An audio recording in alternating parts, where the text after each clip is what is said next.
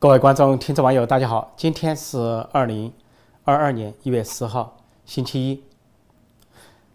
中国疫情呢，死灰复燃，在西安、天津、北京、上海这些大城市啊，都成了啊，可以说惊弓之鸟，风声鹤唳。呃，这个时候呢，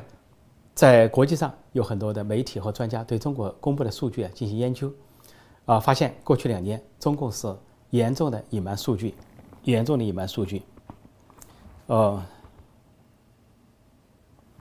严重的隐瞒数据，隐瞒到什么程度呢？隐瞒到有一个数据叫百分之一万七千，就隐瞒到百分之一万七千倍，算下来是多少呢？算下来是一百七十倍。也就说，比如中国公布的死亡数字，说是四八四五就停留在那里啊，在二零二一、二零二零年公布了一个数字死亡人数之后，两年就停在那里没动。就按这个数字算的话，你要乘以啊一百七十，那是多少呢？那就是八九十万。八九十万对中国这个大国人口来说，那是很正常的一个数字。因为国际媒体啊，包括这个一个是福布斯杂志，一个是美美国的经济学人，都有多名的专家做出了研究报告，还进行了经济模式的对比，包括这个数据的感染率。按照各个地方公布的感染率来说，中国在武汉公布的感染率啊是高于其他地方的感染率百分之五点六。其他地方的感染率啊，其他国家像美国啊、啊新加坡或者其他国家百分之一点多、百分之二点多、百分之三点多的感染率，但中国当时公布的感染率是最高的。根据感染力和各国的这些模型数据啊来划分人口和医疗条件各种来划分。那么中国在亚洲地区啊，这些报告指出，说亚洲中国的城市它的发达程度相对于亚洲富裕国家、发达国家的城市，比如说中国的北京、上海啊、天津呢，已经可以达到。像周边国家，韩国的首尔啊，或者日本的东京啊，啊这些国家，那么，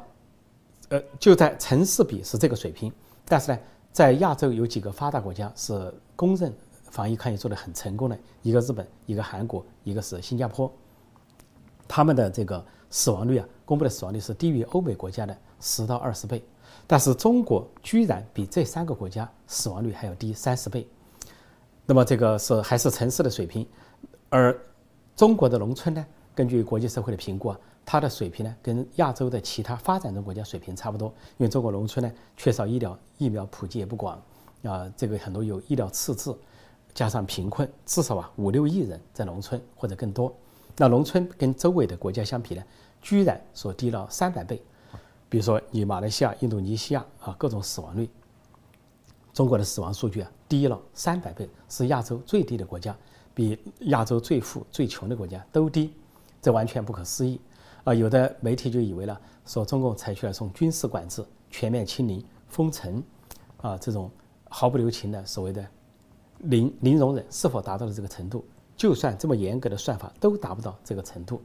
说经过综合评估了，从经济学人的经济模式到福布斯的这些专家的这些评估啊，就发现呢，中国的整体数字严重隐瞒。严重隐瞒了，就是一百七十倍，呃，那就是说你至少有八九十万。如果我们这次算西安，西安中国公布了只有两千多人感染，感染如果按照隐瞒一百七十倍的话，它的感染人数可能达到三十四万。对西安这样一个一千三百万人的大城市，有三十四万人感染完全正常。天津那边啊公布的例子也是这样，呃，天天津封城，风声鹤唳，而天津的人口达到一千六百万，如果有几十万、上百万的感染都很正常。那么在死亡率方面呢？啊，中国所公公布的死亡率令国际社会无法采信，有几点，除了跟亚洲同地区比啊是严重的低以外，跟欧美国家比，美国呢，呃，比如说每每一百万的呃死亡死亡人数是二百四十八，中国每一百万人口死亡人数只有三点多。每十万零点三几啊，有两个数字，每十万多少，每百万多少，就按每百万算。那这样一算呢，美国公布的死亡人数啊是中国公布的死亡人数的八百倍，这公布的数字。我说美国的算法不同，反复的重复计算，中国呢是反复的只计算直接的新冠，其他都不算，跟其他病症相重合的都不算，或者没有查证的不算，没有在医院啊进到医院死在医院的不算，等等。说美国的数字啊是居然是中国的八百倍。我在这个看一下一些相关的这个数据哈，八百倍啊，所以这个呃这个数据我看看这个数据给大家展示一下，说这些 呃，这是一个图哈，这是一个图片，这只是一个图片，啊，这是一个数据，英文的数据。那么这个跟美国相比啊是八百倍，那么跟其他国家根本不能相比。而这些专家在追踪过程中就发现呢，说中国的数据两年不变，在公布到四千八百四十五之后呢，基本上这两年不再公布死亡数字。说很多国家在做研究的时候不把中国的数据纳入研究，因为说那个数字太不可信。啊，这里感谢这位朋友，太不可信，因为太不可信，以至于呢，就说没人可没人觉得是可以采信的，没人觉得可以采信。啊，感谢这位朋友叫 Sunlight Sunlight，啊，台湾朋友，感谢你的赞助。呃，一其中一个对比图呢，就是专家发现，过到一年的时候，二零二一年四月份的时候，一个人口只有五百万的爱尔兰，它的感染人数超过中国。比如中国是说四八四五，爱尔兰四八七三，四千八百七十三。又过了一段时间，爱尔兰的人数啊，呃，死亡人数呢，而不是感染人数，死亡人数啊。达到六千，但中国的死亡人数不变不动，所以国际社会就认为啊，呃，中国的这个所谓的防疫抗疫是一个笑话啊。他报纸上公布的数据，清零的数字完全不可采信，不具参考性。说国际社会完全在研究新冠病毒的时候，不仅在中国得不到数据，世界卫生组织得不到调查结果，最后连中国公布的数据也不能采信，无法研究，就跟北朝鲜一样，他们的数据无法采信。所以这些专家学者在研究过程中，就发现有的美国左派媒体啊被中共所欺骗，居然有时候引用了中共的数据，以为中共经过那种所谓的啊全面封城啊反人性、反人类、反人道的封城措施啊不惜人命、不惜这个自息人的方式来管控，以为见效，说反过来当了中共的宣传员。那么中国、美国的一些左派媒体啊，在美国大选年二零二零年的大选年啊，没有把精力啊，没有把精力放在。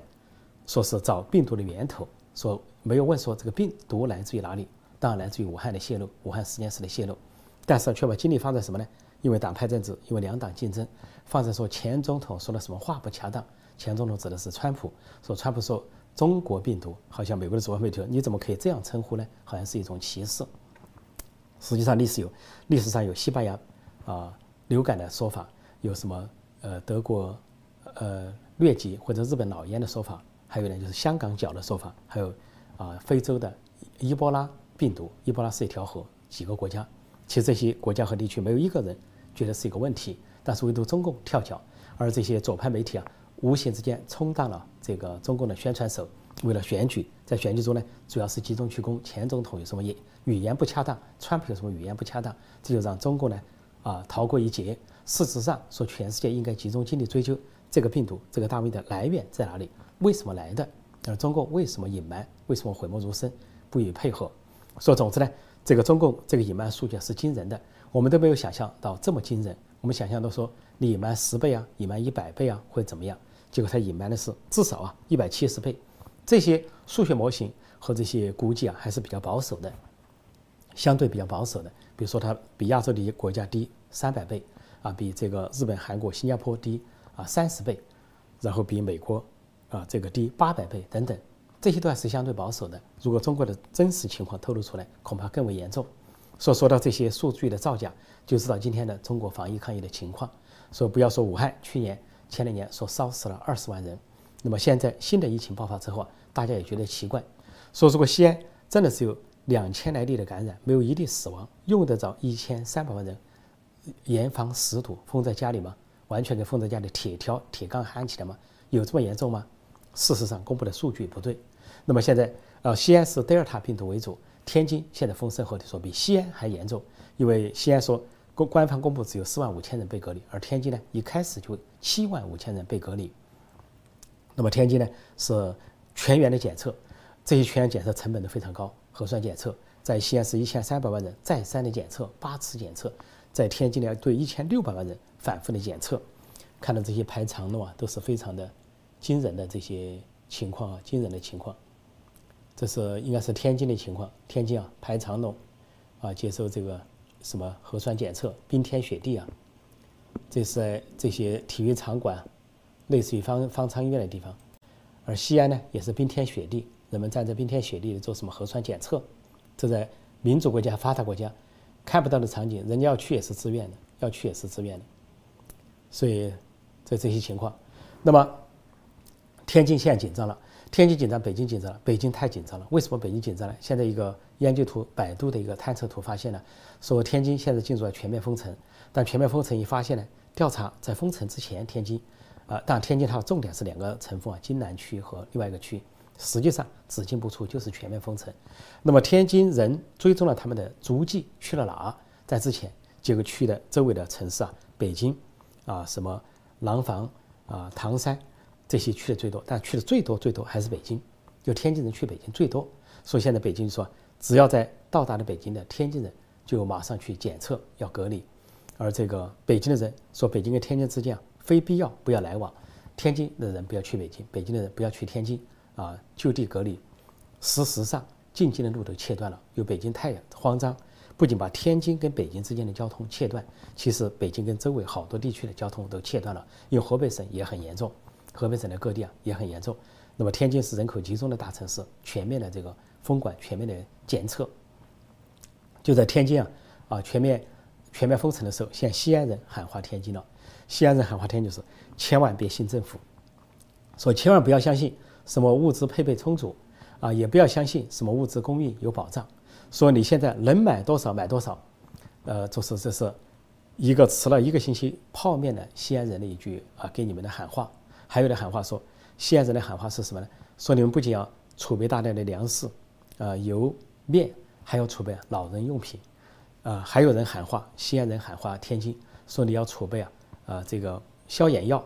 啊还有一些啊急救的设备等等。总之呢，说你天西安人纷纷的喊话，天津人大喊天津人说天津人注意了，你们应买就买，该买什么买什么，越多越好，储存的越多越好。说千万不要像我们这样，我们是。呃，经过这个有有经验、有教训、有苦难的西安人对他们喊话，说，总之喊话的背后呢，实际上就是说，千万别信，后面的字不好说，就千万别信政府，政府说什么你千万别信，不要以为他会给你供应物资，也不要以为物资充足，也不要以为你不抢购就多么的文明。所以呢，天津人的确是大肆的抢购，吸取西安人的教训，说天津呢，说各大超市不仅大排长龙，而且物资几乎被抢购一空。说这个天津市政府啊也很着慌，说设置了八个点要去供应什么食品啊物资，但是都不见得忙得过来。总之，天津呢希望天津这次啊能够避开像西安那样的饥荒饥饿，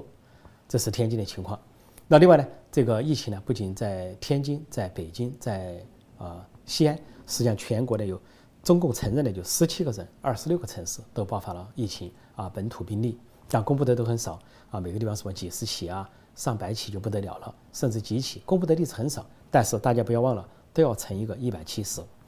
那么接下来就上海，上海也风声鹤唳了，紧张了，紧张到什么程度呢？说是有一个创造了一个新的名词，叫就地隔离。中国不断出新名词啊，什么动态清零、社会性动态清零，啊，还有什么叫做呃零呃清零本身就是一个中国的名词。现在出现一个就地隔离，什么就地隔离呢？所以有人就拍到这个上海啊，上海的这个比如万达广场啊，周浦店，周浦店干什么呢？这个人就，你看这个商店的人呢，就地而卧，就是就地隔离。你在哪儿，政府通知一下来，你不要动，你就在那儿隔离了。你比如这些商店这是干什么？这可能是工作人员，也可能有的是顾客。然后突然这个商场就宣布封闭，封闭的里边的不能出来，外面的不能进去，然后就躺倒吧，就地隔离，说这些人睡觉了。这是全世界啊。这是，这是闻所未闻的景象，前所未见的景象，所以这就是呃中国的情况。所以这个当然还有其他地方呢，包括深圳啊、广东、浙江，到处都在沦陷。其实呢，西安人喊话天津人，这个对哪里都成立，对深圳也好，对上海也好，对宁波也好，都成立。就是尽可能储备物资，尽可能买物资，尽可能抢购物资，尽可能储备粮、医药用品、妇女的卫生用品啊、老人的药品。婴儿奶粉等等，你都要储备，你根本不知道下步会发生什么。那像北京紧张，北京紧张，表面上是局部的封锁啊，说是核酸测试或者天津人要去报道，或者哪些小区要隔离，但是北京现在肯定守不住了，因为天津跟北京交往这么密切，都是上千万人的大城市，京津两地交往密切，天津已经沦落到这个样子，北京不可能不沦丧。而天津呢是传了几代的病毒，北京也如此，而天津呢叫奥密克戎，就是我克共。啊，欧美克隆、欧美克共，这个病毒呢跟西安不一样。西安那个德尔塔是病情重，但传播面还不广。如果说乘以一百七十，西安是三十四万人传播，那天津这个叫奥密克戎，奥密克戎在世界上各国都发现，传播最快，那个传播面积最大，达到甚至有的地方达到百分之五十的传播率，就说是群体满意的状况，群体免疫啊，群体免疫的状况，说达到这么广，那北京不可能只是有少数一些病例而已，北京有可能大范围的面蔓延，但是中共肯定不会讲真话，肯定隐瞒。因为他隐瞒的原因就是为了保冬奥会，除了冬奥会，还有个残奥会，两个奥运会啊要举行。呃，在这样的情况下，北京市肯定是严重的隐瞒，可能压缩的数字啊百不是百分之一百七十，就算它压缩百，这个不是一百七十倍，不是一百七十倍，压缩一千七百倍都不奇怪，因为它要保首都，怎么保？报纸上保，媒体上保，数字上保，为了什么呢？就为了冬奥会举行。冬奥会如果这样强行举行，就在这样的疫情下，硬把各国运动员叫来，啊，硬把这些普京等领导人叫来，恐怕会去落得一个不可收拾的结果。就是按照北京的标准，那完全是不可收拾的。呃，大致情况这样，我想这个把时间留给大家，呃，听大家有什么高见啊？有什么高见？把这个拔一下，听听大家有什么高见。这个图给大家走一下。这个福布斯的呃，在天津的情况，天津的情况，西安的情况，上海的情景，啊，福布斯的统计。好，我现在接受大家的提问，看看大家有什么高见。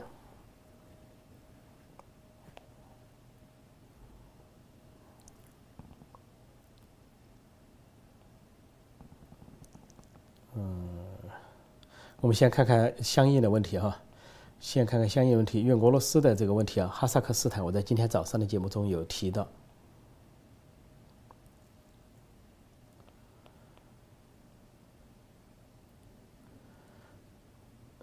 呃，这里是这里有人说，二零二零年统计局的人口年鉴已经写了，湖北二零一九年以前每年去了正常死亡人口都是增长几十万，二零二零年忽然少了一百八十二万。去了正常规性增长，还少了一百八十二万，中共的死亡几千人多成。对，说武汉如果是烧掉二十万，整个湖北省又是多少？因为湖北当时啊很多城市都很严重，啊周周围的城市啊，啊什么宜昌啦、咸宁啊，啊还有一些啊一些名称呢，我们不熟悉的名称，那些城市啊都非常严重。所以那个武汉后来殡仪馆大排长龙，殡仪馆加班加点，就说明了情景。那么这里面令国际社会最不能相信的就是人口，说爱尔兰只有五百万。死的人数超过了中中国的人数，啊，新冠统计四千多，后来达到六千，而中国的人口呢，号称十四亿，十四亿，跟爱尔兰比五百五百万，结果说全国只有四千多人死，所以我们只能这么说，帮中共要有人要帮中共洗地，帮中共解释一下，说的好听一点叫做统计方法不同，不帮中共洗地，说的难听点，隐瞒，严重隐瞒，重度隐瞒，隐瞒的数字是惊人的。百分之一百七十，啊，百分之一万七千，也就是一百七十倍的隐瞒，这是一个国际社会普遍得出的一个结论。所以这个我们的一些小粉红、老粉红非常可爱，每次发言都会讲到美国死了多少人，啊，你的美国爸爸怎么样？中国死了多少人？好像俄国的儿子怎么样？事实上呢，这都是报纸上的数据，用美国报纸上的数据来对比中国报纸上的数据。或者由中国报纸上自己公布的美国死亡数据和中国死亡数据做比较，这就跟北朝鲜一样，北朝鲜给他们自己的宣传来比较国际上的宣传，甚至不比较，国际上没有宣传，北朝鲜自说自话，就说中国人没有去，中国军人没有去过北朝鲜，甚至说中国军人妨碍了北朝鲜啊解解这个解放南方，所以要不是中国挡住的话，北朝鲜早就把美帝国主义赶下了大海，朝鲜半岛早就统一了，所以要不是中国从中作梗的话。北朝鲜已经解放了全人类，红旗在外全世界，说现在的美国和中国都能过上朝鲜人民一样的幸福生活。还有说，如果不是朝鲜在前面挡住的话，中国早就成了美国的殖民地等等。这就是北朝鲜的报纸啊和教科书所写的内容。说要相信他们的北朝鲜的人几乎人人相信，说中国的一些人呢，如果相信中国当局，就跟北朝鲜人民相信北朝鲜当局一样。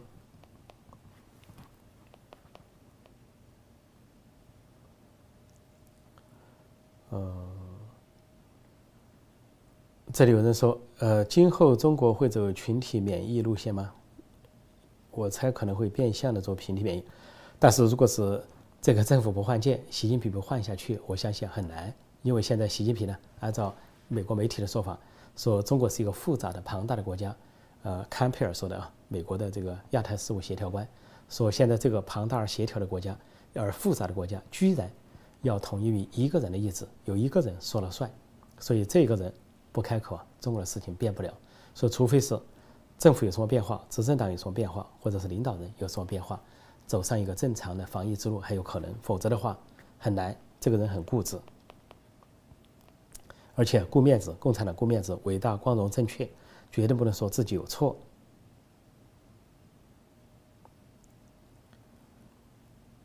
呃，日本和台湾东西推进，对日本和台湾的台湾也是防疫抗疫非常成功的国家，非常成功的民主国家、民主社会，所以这些这么成功的。这些例子啊，中共宣称死亡率或者是相应的数字比别人还低，没人相信。这就说，听说瑞士公开了所有客户的信息，怎么中共没一点反应？没有，瑞士并没有公布呃所有客户的信息，这是一个传言，是说瑞士的国会啊提出了一个动议，提出动议还没有取得通过，有国会议员提出啊，说瑞士呢不能成为这个贪污或者是洗钱的天堂，是否要公布瑞士银行的数据？但这个呢，并没有成为一个事实。要是真要成为一个事实公布的话，全世界在那里藏富的人都可能惊惊慌失措。但中共是最大的一块儿。原来的维基百科说啊，中共有五千官员在这里存的是五千亿以上的资产，这是危机解密啊所揭露的资料。这里有人说，八十万、九十万在中国基本可以忽略不计。对，说没错，本来八十万、九十万对中国这个庞大的人口死亡就很少，但中共居然都不不愿意承认，都只承认个数据只有几千人的死亡，所以他想打肿脸充胖子。对内，在中国人面前打肿脸充胖子，表示了这个政府很厉害啊，防疫抗疫世界第一，不能是世界第二。结果人家金正恩是世界第一，人家说零感染、零死亡，你怎么办？你最多就是世界第二。然后呢，对外要打肿脸充胖子，说中国式的。这个封城，一声令下，一刀切，反人性、反人类、反人权，啊，让这个人们吃不上饭，啊，看不了病，啊，妇女用不了卫生巾，啊，老人呢拿不上药，婴儿没有奶粉，这就是成功的模式，啊，没有人死于病毒，但是有人死于啊，进不了医院，啊，有人死于流产等等，这就是中国模式。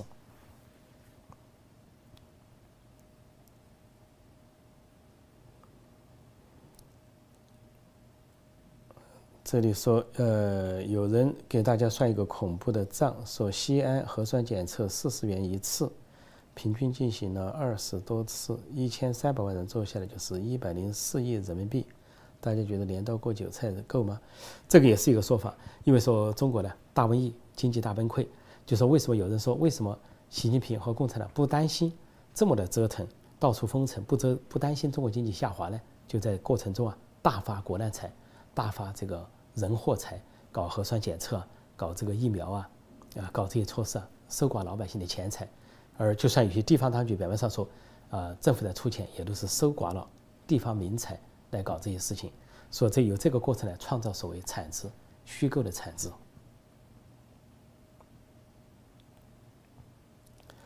这里说空投武器给维吾尔人，对，空投武器给维吾尔人倒是有用。空有人说，原来有人提到，我看了一些网友说，空投武器给中国人，那不见得有用，除非中国发生了啊游行示威抗议，或者是某种革命颜色革命。但是空投武器给维吾尔人，维吾尔人非常有血性啊，有勇气，空投给他们呢，反而倒是可能有效。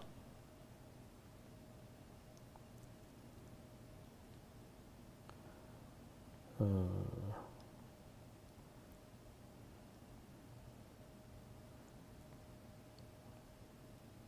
这里说，美国应该没收共产党情妇的资产，赔偿美国人民不够，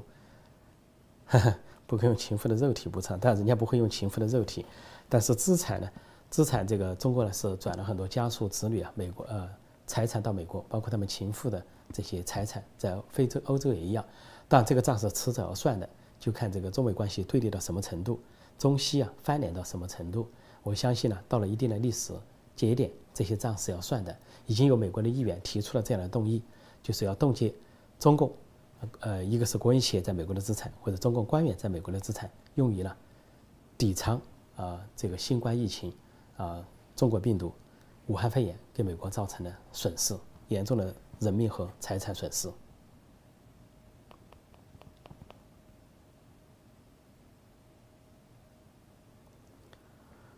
这里说，习近平为了保障冬奥会，除了北京以外的城市都可以牺牲，这完全可能，这完全可能，叫做严防死守，守住北京，严防死守。那么这个保北京是为了保北京冬奥，但是病毒这个东西，它不是，既不是军队啊，也不是义和团，也不是红卫兵，你是守不住的，也不是八国联军，也不是英法联军，英法联军、八国联军啊，义和团、红卫兵看得见、摸得着，都见得着人，有形的这个敌人。但是你病毒来了，你看得着吗？你看不见摸不着，在空气中，在这个物体上到处传播。说北京要说天津守不住，北京肯定守不住。都说这个啊，天津是北京的门户啊，天津一陷落就门户洞开。历史上打仗，打下天津就等于打下了北京啊。当年的英法联军、北法国呃八国联军都如此。说既然病毒已经攻陷了天津，那也就是说北京啊已经悄然沦陷，只是中共不愿意承认而已。因为承认了之后呢，这个北京冬奥会就泡汤了。国际社会一哄而散，对中国来说挂不住面子。中共要的是面子，不要其他。运动会有没有实际的成绩啊？这些外交抵制啊，怎么样？那都是另外一回事。他要的面子，就是我死活要举办啊！你们谴责我的人权不好啊，谴责有这个彭帅、张高丽丑闻啊，有这个呃外交抵制，但是我死活要办办出来，呃，以便欺骗国内民众，表示我共产党什么都能办到。所以由于这样的话，他可能硬着头皮来。就可能对北京的疫情大规模的隐瞒。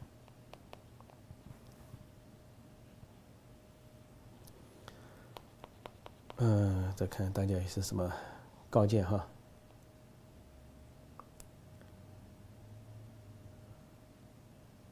嗯，北京的冬奥会啊，这就说北京的冬奥会能不能顺利进行还是个未知数。现在已经进入倒时机了，二月四号冬奥会。那么现在大家可以算一算，那就是中国春节。说现在北京的要求啊，说北京的要求是居民呢，就非必要不要离开北京；外地的人呢，非必要不要进入北京。然后对全国的要求啊，又在说在地过年了。过了一年又一年，今年是第三个年头了，第三个年头大瘟疫又在现在春节又来了，就在二月一号左右。那么又在说，能啊留在当地就留在当地，在地过年。就跟这个上海创造个名词“就地隔离”一样，现在呢，中国早就有个名词叫“就地过年”，啊，在地过年，所以今年是第三个年头了，难熬啊！这个过年不能团聚，所以有的家庭呢几年没团聚了。那些海外的更是如此，有的在欧美的留学生回不去，有的中国留学生，有的在非洲啊、啊中东打工的啊中国工人回不去，还有不少人自杀，就是因为两三年不能跟家人团聚。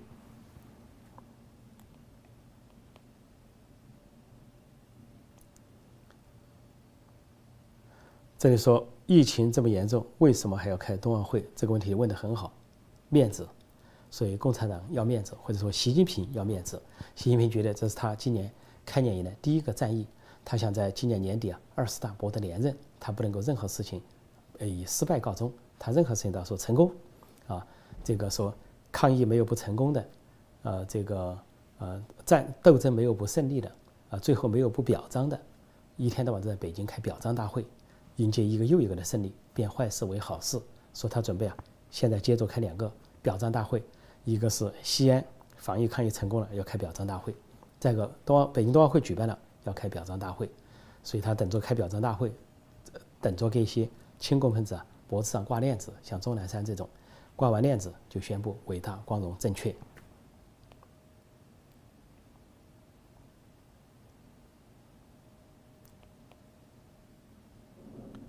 嗯，再看看有些什么相关的问题。嗯，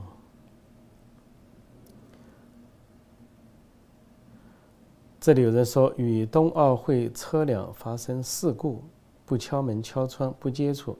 就是不知道杨大爷坐车的时候开不开窗，不开窗的时候开不开风。哈哈，我们这边。呃，在国外啊，在国外正常国家、民主国家，不管大瘟疫多严重，该开窗开窗，汽车行驶的时候开窗很正常。因为呢，这个关于这个病毒啊，一个重要的特点，不仅是要洗勤洗手、要戴口罩、要保持距离，还有第四个要求啊，就是通风。尽量待在通风的环境。所以你如果待在车里啊，也都是尽量是通风状况比较好。至于说中国那边由于不开车窗就发生了车祸，那是一个非常莫名其妙的悲剧。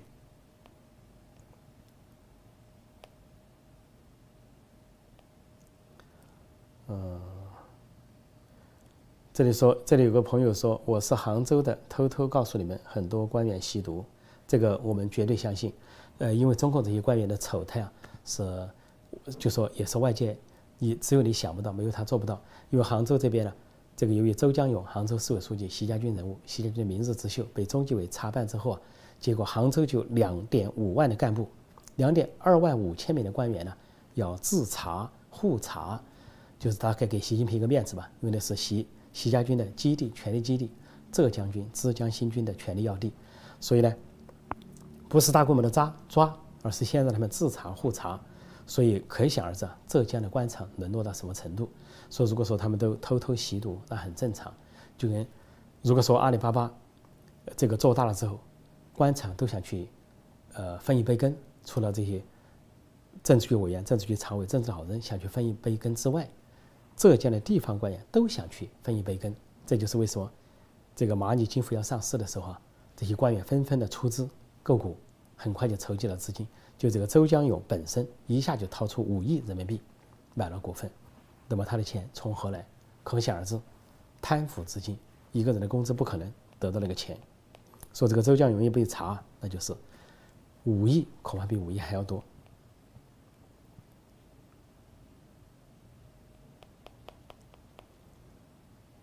呃，这里说医院都是差额补贴，亏损政府填补，现在没钱了。没错，就这个大瘟疫这么折腾了。所谓中国式防疫抗疫啊，搞清零战术，就这么折腾的话，迟早折腾的没钱，折腾那个底朝天，家底都给折腾的没了。像这些西安的市民，不让工作，不让出门，折腾到什么时候呢？不要说把这个国家折腾空了，就这些各家各户都要给折腾空了，而且。物价飞涨，物价上涨，这就是为什么西安人喊话天津人的原因。就说千万别信政府，你千万别信，你该干什么干什么，不然的话呢，你要吃上东西那是天价。叫英雄菜，他们叫英雄菜啊，一箱四百三十八元，英雄菜。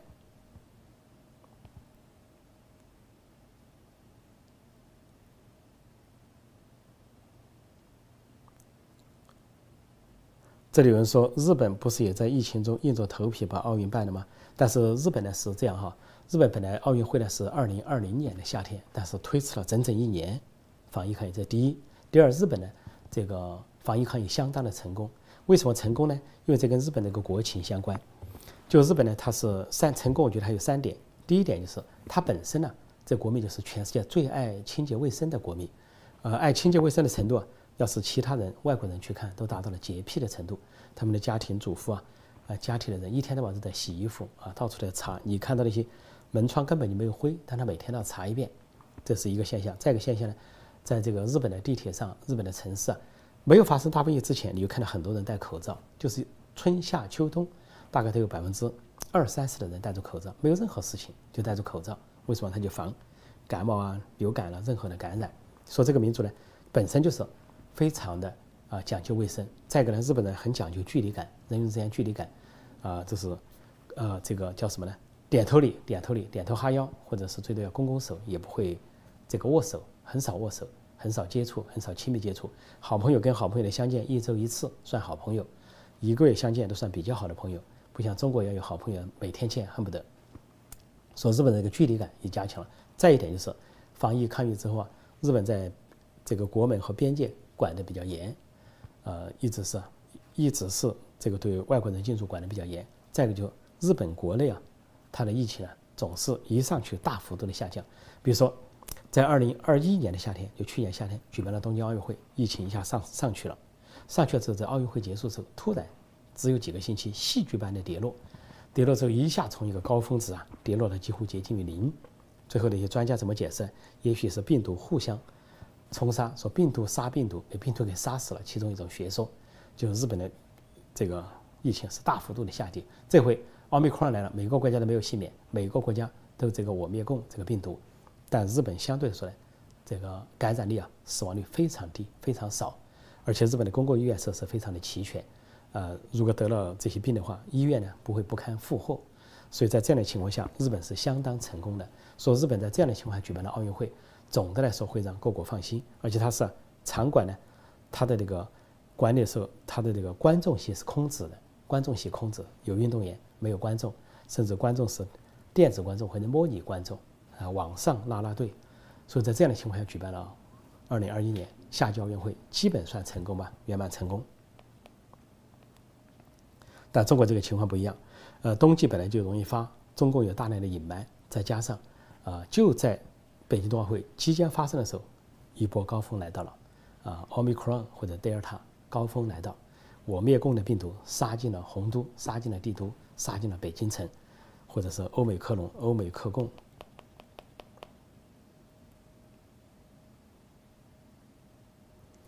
这里说李鸿忠会怎么表忠心？因为李鸿忠有句名言嘛。忠诚不绝对，绝对不忠诚。我昨天我就看到这里一位观众留言，留得非常好，说现在李鸿忠的口号可能要改了，改成了清零不绝对，就是绝对不清零。所以看他能不能够绝对清零，他只能达到绝对清零，那才算是清零，否则就是不是绝对。那么这个如果他不能够绝对清零，接下来就是说他绝对不忠诚，因为忠诚不绝对，绝对不忠诚。那么他要想在二十大升政治局常委进入北京，那有可能成泡影。甚至有可能天津守不住，北京失守，他就要负守责。刚好有反习阵营做文章，把这个舔习的、拥习的，不是习家军胜似习家军的这个准习家军李鸿忠给拱下去。天津这波疫情有可能葬送李鸿忠的政治生命。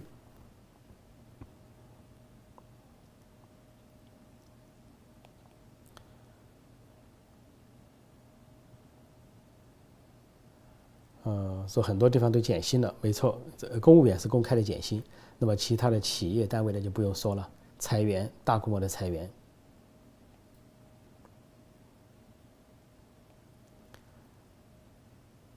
这里说江苏省公务员年终奖减三分之一，还发十二万，那这个不是减少，有的人就就没有了，有的年终奖就没有了，就取消，有的工资都降低。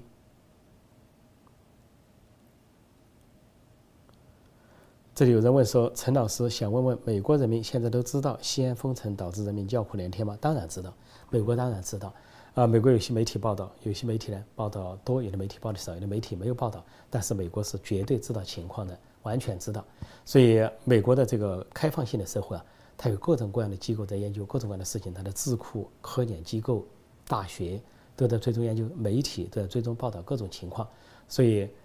美国除了这个党派之争竞选的时候啊。有一些把国际问题国内化之外，有一些政治上的操作，一些左派媒体啊，一些政治人物搞这个操作。但是正常情况下呢，尤其在大多数时候，对各国的情况都非常了解。因为美国的信息是透明的，他们研究各国也都是一种开放的姿态去研究。尽管中共是百般的封锁，但是美国是显然知道西安的情况。再加上我们这些自媒体的持续的报道，所以西安的情况不可能。受到真正的隐瞒。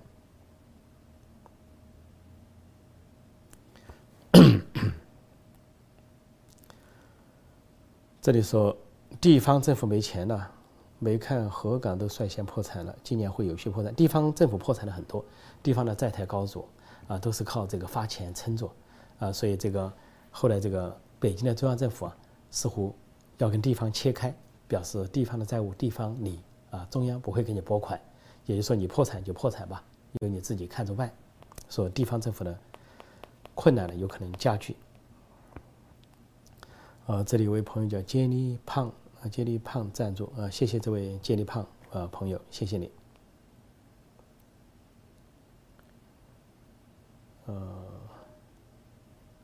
这里说直接到疫情过去也不发心吧，为人民服务，为人民服务还是为人民币服务？还是人民为谁服务？说疫情过去的不发心，这有可能。这个大疫情呢，如果中国这个时代搞法，只会重伤经济，这是很显然的。劳命伤财，人力物力财力，大量的人力物力财力，劳命伤财。当然，有呃中国的网民提供的资料说，核酸检测政府能赚大钱，那也有可能，或者说无效的疫苗打下去能赚大钱。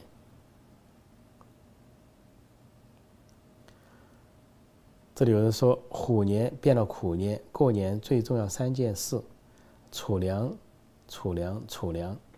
这个今年呢，其实中国已经发生有两大荒了，甚至三大荒。第一个就是粮荒啊，习近平都说，那么粮食怎么办？说大量的进口粮食有可能出现粮荒。西安经历了这个饥饿，饥饿之城呢。西安的关键词一个字是饿，两个字是饥饿或者饥荒，三个字我饿了，四个字快饿死了。五个字，我快要饿死了。等等，以饿为关键词是西安新年的开始，这个对全国是一个象征。中国缺粮，有可能闹饥荒。第二个呢，中国还缺煤，澳大利亚的煤进不来，因为中国呢搞政治报复，用政治报复呢贸易手段进行达到政治目的。因为澳大利亚提出要调查大瘟疫的来源，矛头直指武汉实验室，中国恼羞成怒，跟澳大利亚打贸易战。结果澳大利亚是中国的主要煤炭进口国。而且是优质煤炭进口国，所以这个煤炭成问题了。现在印度尼西亚就宣布啊，禁止煤炭出口。印度尼西亚是最大的中国最大的煤炭进口国，啊，数量比澳大利亚还要大。呃，印尼宣布啊，至少禁止一个月，等一个月之后再看。这就缺煤了，缺能源，就说第三个就是缺电，因为在缺煤缺能源的情况下，断电限电，啊，呃，少电这些情况还会出现，还会出现。所以今年呢。已经出现了三缺，究竟还会缺什么？大家可以拭目以待。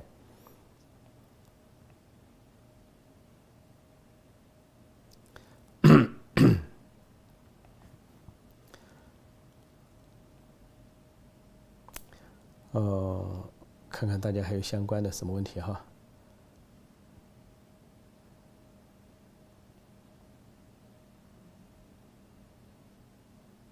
这里有人说，中共的高层再过一万年也不会交出政权的了，在那扯六十，没错。所以说，每一个封建王朝，每一个帝王，这个帝王朝代都号称万年，万岁万岁万万岁，都希望江山万年。但可惜，中国历史上从来没有万年的朝代。秦以后，秦始皇以后的朝代最长的就是三百来年，什么唐朝啦，呃，这个或者明朝啊，这个或者清朝接近三百年，也就这么回事。那么有的。王朝更短寿，像秦朝一统天下只有十五年而亡，新朝王莽建立之后只有十五六年而亡，隋朝说是一个很强大的时代，结果只维持了三十多年，结束。中国在秦始皇之前最长的朝代是周朝，八百年，望周八百年也最长的，所以谁能个万年呢？千年都达不到，甚至也是百年。现在二十一世纪啊，加快了这个地转的速度，说中国呢也祈求自己啊，现在号称两个。两个一百年，中共建党一百年如何？建政一百年如何？他的目标是百年，他能不能执政百年？大家可以看看我们的下两代人能不能放过他们，能不能让他们安然度过二零四九？这是啊，中国人民跟共产党的争夺，争夺中国中华民族跟中国共产党这个外来政权争夺啊中华民族的血脉，以长江黄河流域为主的血脉，看谁争得过谁？人民争得过还是共产党争得过？以二零四九年以前呢来看，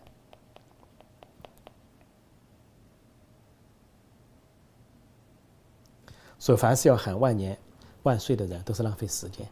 白折腾，最后都是一个死，都是一个倒。只有变成了民主社会、民主国家，把这个主权在民，把权力交给了人民，由人民当家作主，这样的国家，啊，这样的体制啊才能够长久。就像美国两百多年不动摇，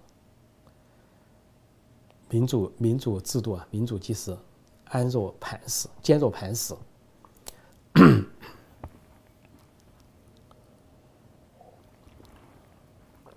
这里说红卫兵天天喊毛泽东万岁，结果八十二就挂了。没错，八十二岁就挂了，而且呢，中国人民最后得出一个结论，说这是。毛泽东、毛主席他老人家对中国人民唯一的贡献、最大的贡献就是他的死亡。那再晚十年不得了啊！再晚十年，晚死十年，耽误多少代啊？多少代人呢？又耽误一代人。所以呢，侥幸逃脱。这里有人说，朝鲜为什么不参加北京冬奥会？我在一些节目中已经提到了，有几个一系列的原因。那表面上的原因呢，是说北朝鲜说考虑到。啊，瘟疫、新冠疫情不参加，呃，这他说的。另外一个，他又说有呃敌对势力针对他的阴谋，说的就是说，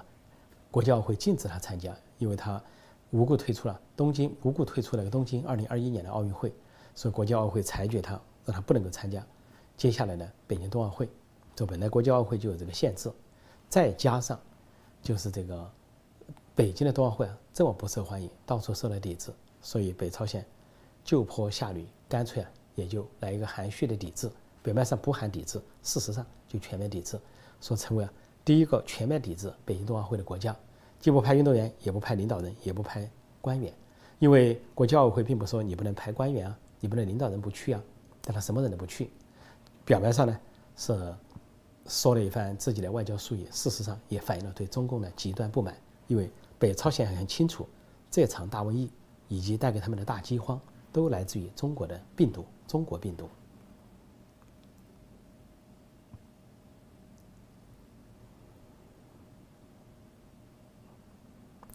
这里说完全正确，冬奥办完，包子就归功于自己，没错。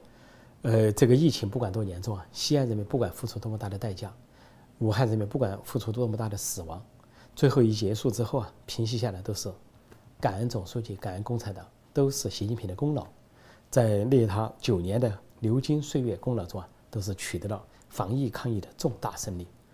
没有不取得胜利的，任何一件事都是胜利，都是成功。所以接下来啊。当每个城市都面临灾难的时候，习近平正等着庆功呢。你天津讲灾难，北京讲紧张，上海讲灾难，西安讲灾难，你讲了半天的灾难，青海地震、甘肃地震，你这些灾难对习近平看来啊，都是他的功劳簿，因为很快事情就会过去，过去了他准备庆功了，他就准备在北京举行盛大的表彰会，然后自己耀武扬威，在军乐声中啊进场，军乐声中假装带着几个先进模范啊，共同迈入宴会厅。大会厅，然后说总书记与人民心连心，跟人民从群众中来到群众中去，但是他没有饿过一天饭，既不会经历西安的饥饿，也不会经历武汉的封城，也不会经历啊青海和甘肃的天摇地动，更不会经历河南的大洪水。这个大洪水把很多人没底淹到脖子，但是呢，习近平同志的脖子从来没被大水淹到过。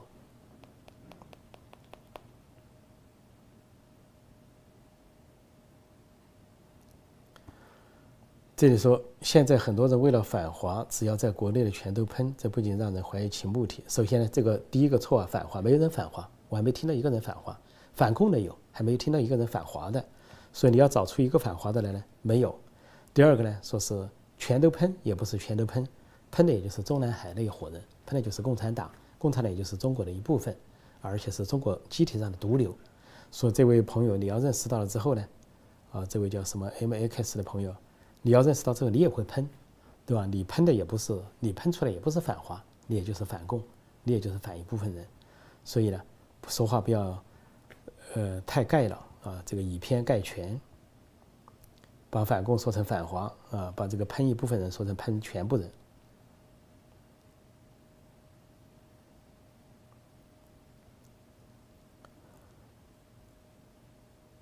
呃。这里我看还有什么相关的问题啊？算差不多。王岐山已经说了，不像改革。当年法国大革命，皇室都想改革，结果引发大革命。这这是他的看法之一了。以为说越是改革，改革呢越容易诱发革命。但是呢，也有不改革诱发革命的，也大可以举例。说历史上有两种改革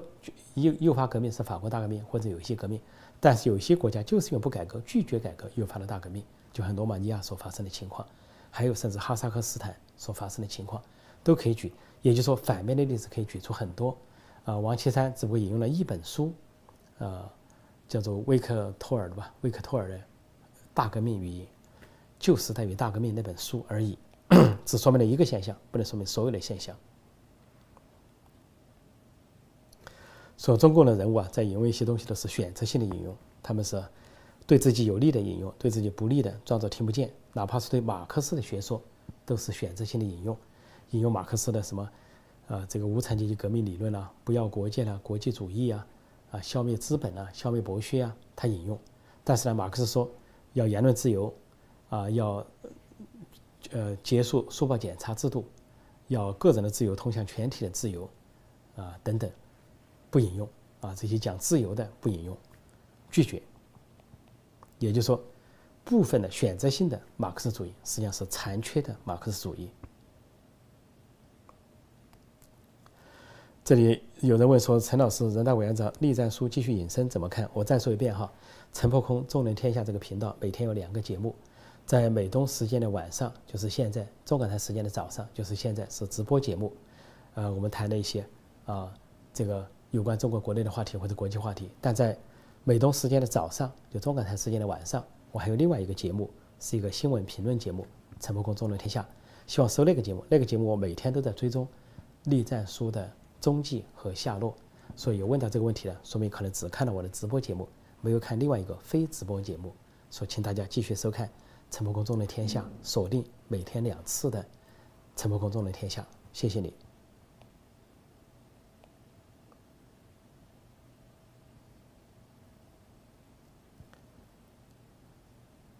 这里有人说，朝鲜允许运动员以个人身份参加，这个我不太懂，什么叫个人身份？而朝鲜也没有什么个人，反对个人主义、集体主义是社会主义的特点。所谓个人身份，也都是党的安排，谈不上什么个人身份。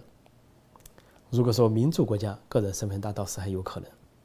他们至少有签证的自由，有去国家其他国家访问的自由。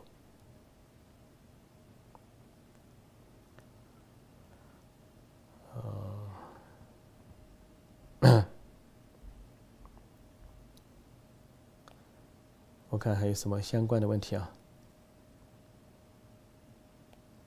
还有什么相关的问题？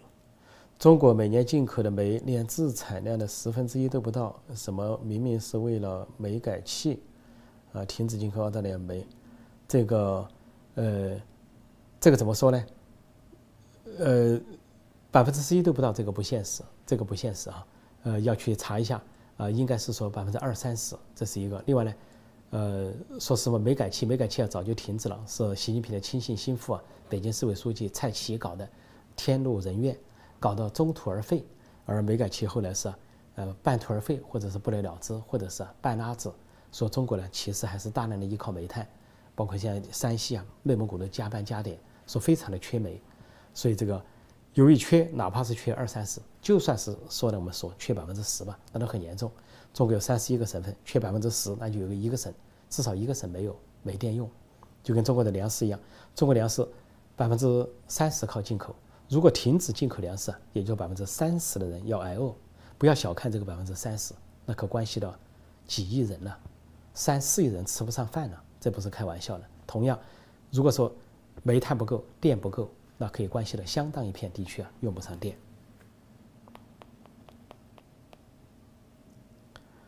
呃，这里有位朋友叫 Jerry 张，呃，有赞助啊，谢谢这位朋友，谢谢这位朋友。这里有人说封城清零就是错，如果这个是对的，说明中共产中国的疫苗就是个笑话。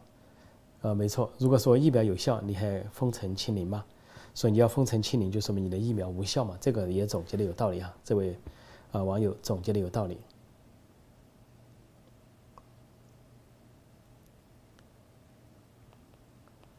大家的问题很踊跃啊，很踊跃。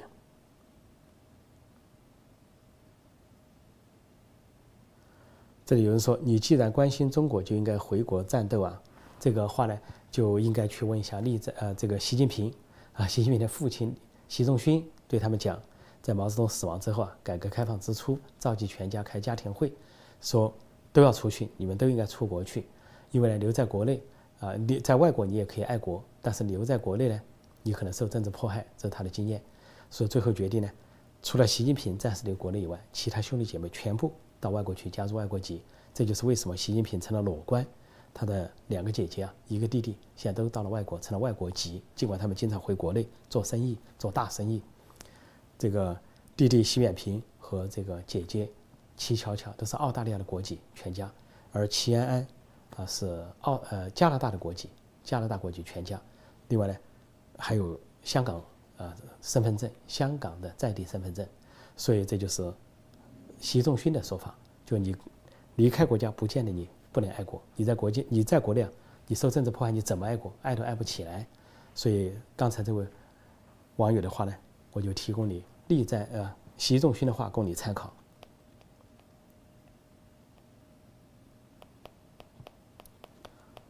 嗯，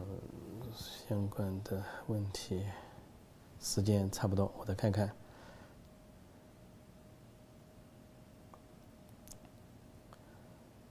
嗯，现在有关朝鲜的不利言论都被禁了，没错。呃，有关朝鲜的不利言论被禁，因为说，据说金正恩有次在抱怨，抱怨中国，说互联网上放任他的一个外号，说中国人给他取外号“金三胖”。有次啊，呃，朝鲜政府特别向中国政府啊去交涉，要求中国政府啊，既然你那么的封网，设那么多禁收词，你为什么不把“金三胖”设为禁收词？据说从那之后呢，中国呢很害怕“金三胖”，所以就把“金三胖”呢。所以也设为禁收词，所以呢，现在啊，这个呃，禁止这个朝鲜的负面新闻也不奇怪，因为中国变成准备变成朝鲜了，准备变成西朝鲜了。